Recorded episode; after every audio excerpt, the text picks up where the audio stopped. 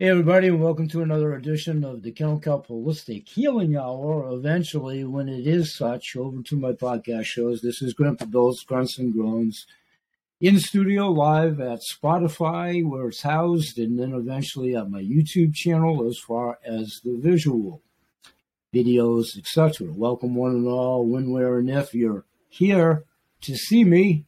Pretty scary, but lots of things are scary. Thanks for being here. And those that are hearing it at the said radio shows, I often interloop and interlope excerpts, sometimes the whole episodes that you hear here, so on and so forth. What I do here is a lot of show and tell side of it, if you will, when it's unique to products at my business shows, plural, which I'll get to in a second. Here, we'll be here for about 20 minutes.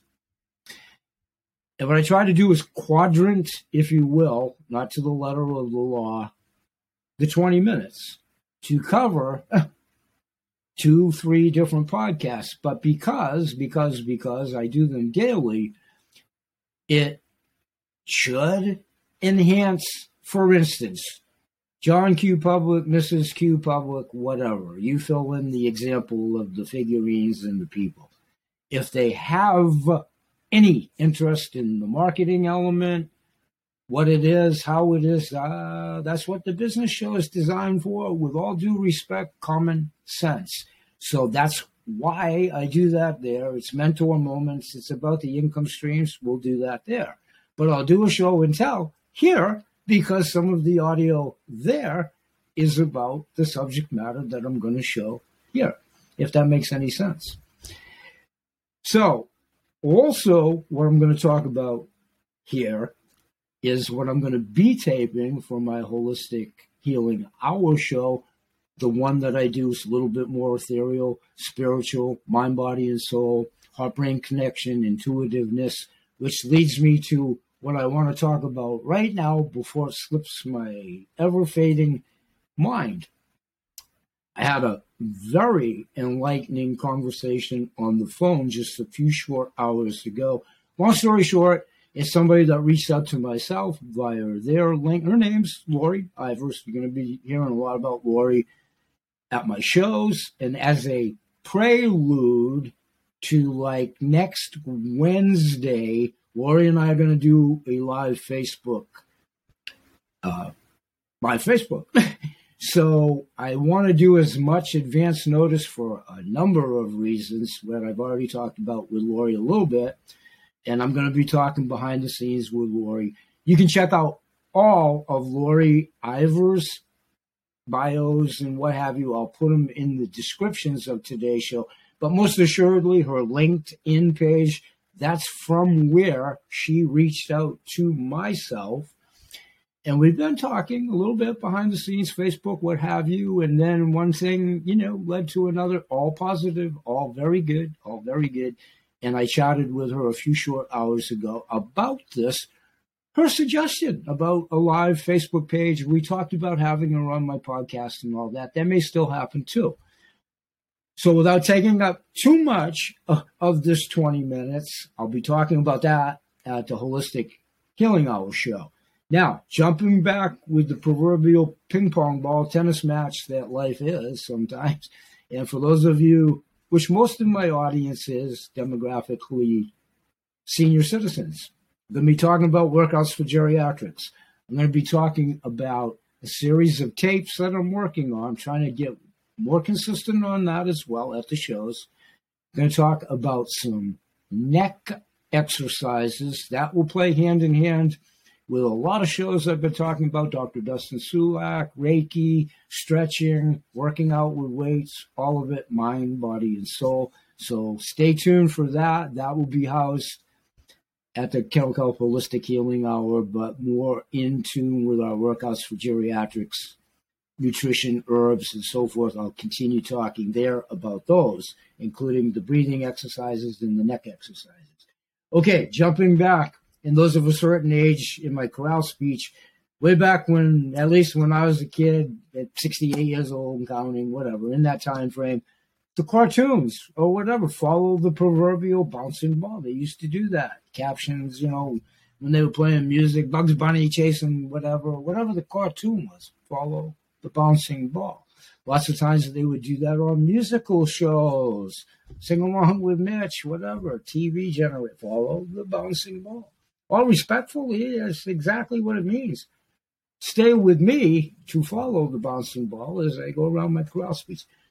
So, the business show, jumping back real quick, I had the wonderful opportunity to actually see my granddaughter and my son last night, oh, something I talk a lot about in the hurry up, bustled up, go world for all of us. In any event, jumping right to it, the coin collection 7K. When I get over there, it's upside down because I have the cover of the box open, but that does say 7K.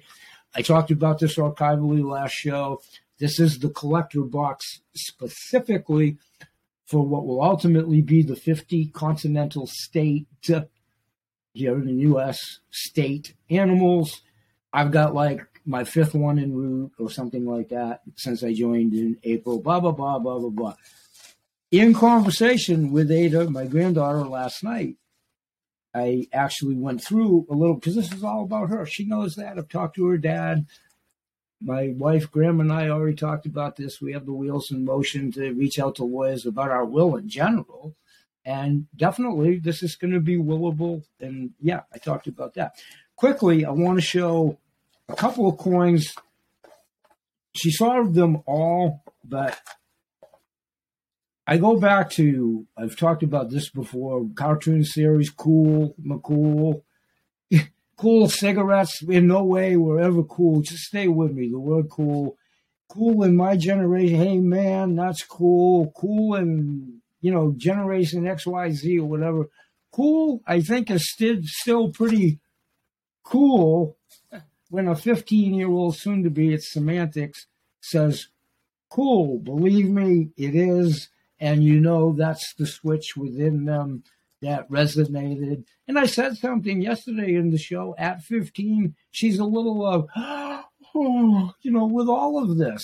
So it was cool for the old man who's always said cool to see my granddaughter say cool quickly about a couple of the following coins, and I'm just going to flash them up because I've talked about them at length.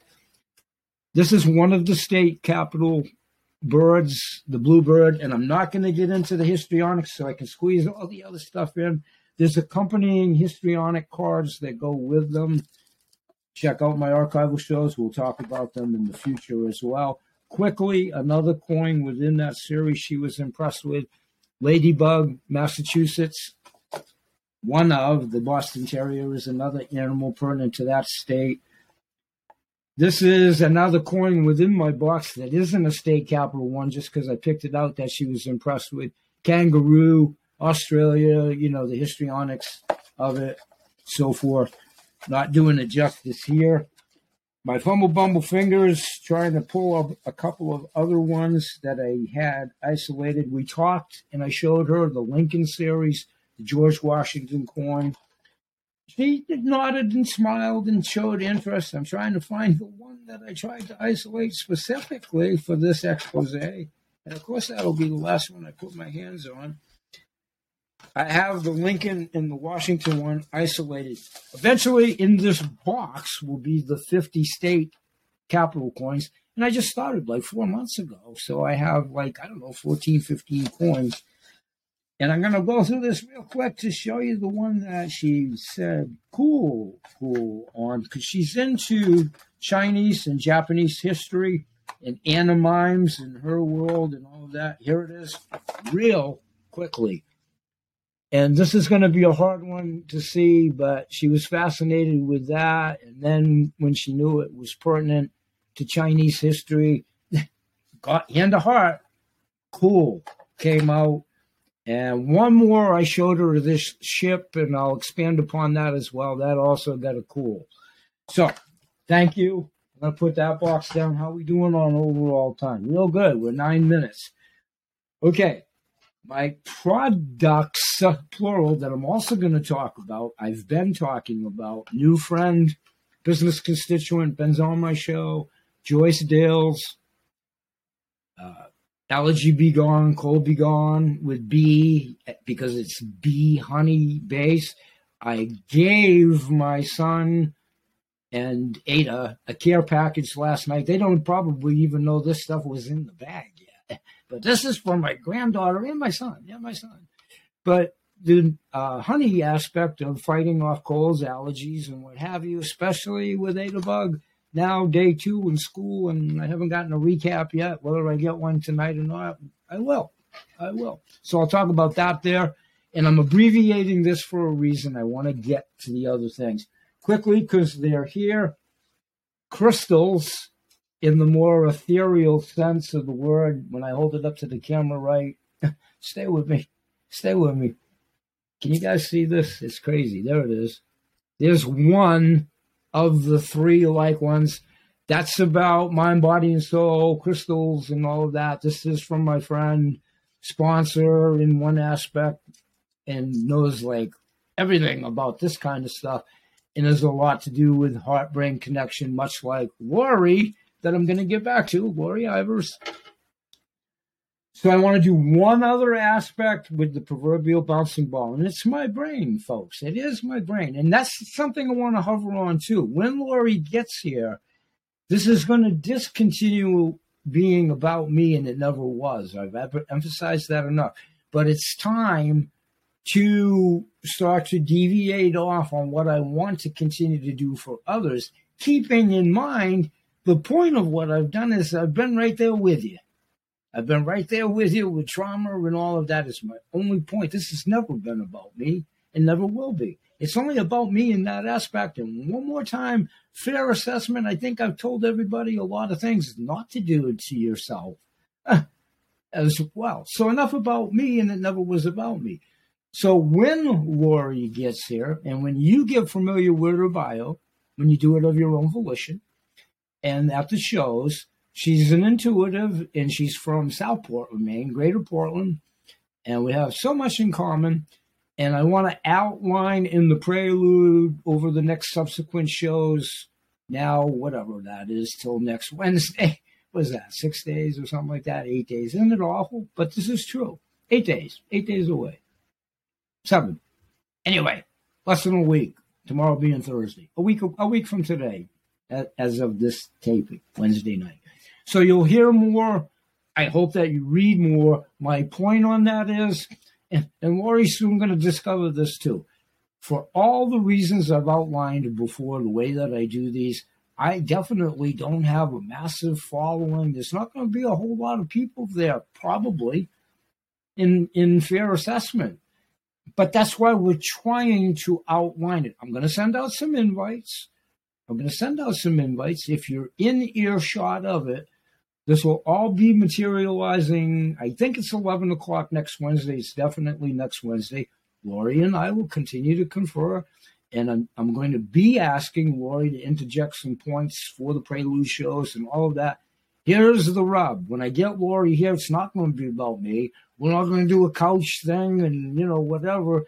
In no disrespect, and I have nothing but respect for Lori in that regard. It's not about me. I think it would be more fortuitous to try to get people that are experiencing these types of things. That's what I'm doing here.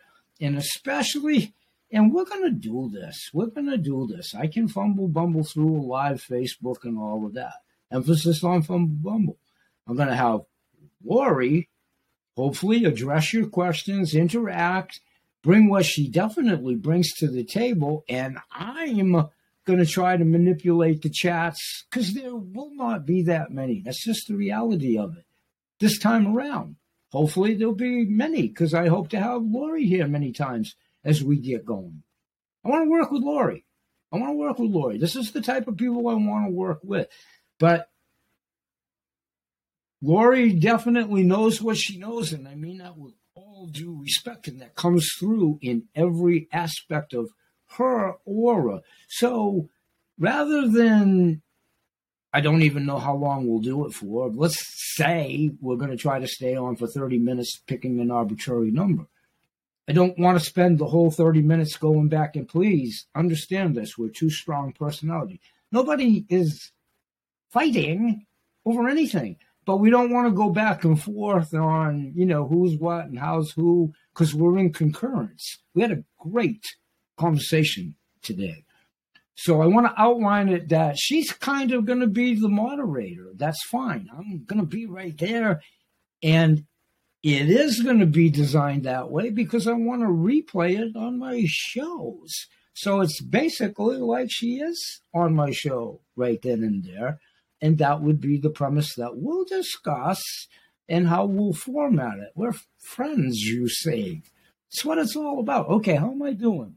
Okay, I'm at 15 minutes. Give me three minutes, and this is something I'll go back into. I've done before opening the box, opening the package, regardless of the commodities within. This is for the mentor moments over to the Kennel Kelp Blog Talk radio show pertinent to any of the businesses or the concept of anytime you open anything that you're marketing. Real quickly, I did one yesterday pertinent to CTFO.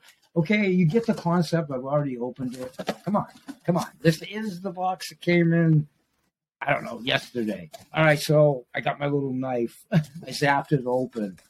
Okay, here's what's in it. This is my survival and uh, preppers stuff that I've talked about, survival food. This is a hatchet not as a weapon. It's basically a glorified camping tool, is what all these products are designed for. We may have to use them otherwise. Grids, power, whatever. This is a 100 hour candle that's in that regard. This is playing cards, all humor aside, in case power does go down. But here's the beauty it has survival tips and prepper tips on the cards while you're reading by candlelight or Ben Franklin kerosene lamps or whatever, when, where, and if. Okay, that's a pretty expedited show here.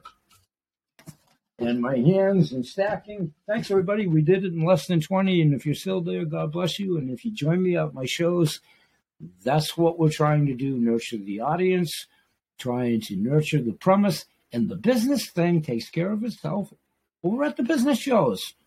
So the three factions, four factions that I do as we get going and I continue to have more and more provocative guests, and I'm trying to update my Spotify. I just did that revisiting the Dr. Tom Waldorf interview. Please do check that out. Joyce Dale's interview. I will be getting up Rachel Cass and how I met her dad when she was on my show. And I have not forgotten my friend Magic.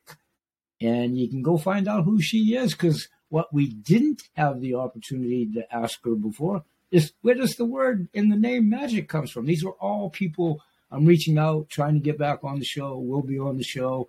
It's in the process, and Gary Cass will be on my show on the war historian part of it. So lots and lots happening the last quarter of this year. Now that we're in it, business life, and making it for all of us the correct way together. Okay, peace, everybody. I'll see you at the shows. Thank you.